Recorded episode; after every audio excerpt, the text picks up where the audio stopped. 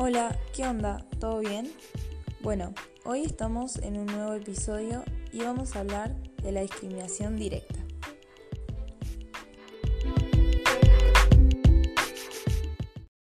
¿Sabías que no existe un solo tipo de discriminación? Por ejemplo, la que vemos en la escuela.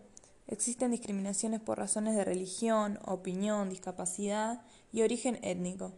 Pero en este caso vamos a hablar de la discriminación directa. Esta discriminación ocurre cuando una persona con una discapacidad es tratada de manera menos favorable que alguien que no lo es, en una situación similar o comparable. Como nombramos anteriormente, puede ser por motivos de orientación sexual, expresión o identidad de género.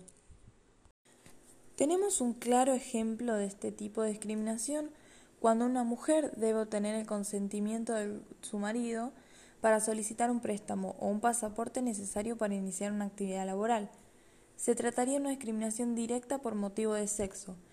¿Por qué decimos esto? Básicamente es porque la mujer necesita el permiso de su marido, pero al marido no le solicitan un permiso de su mujer para hacer este tipo de viaje.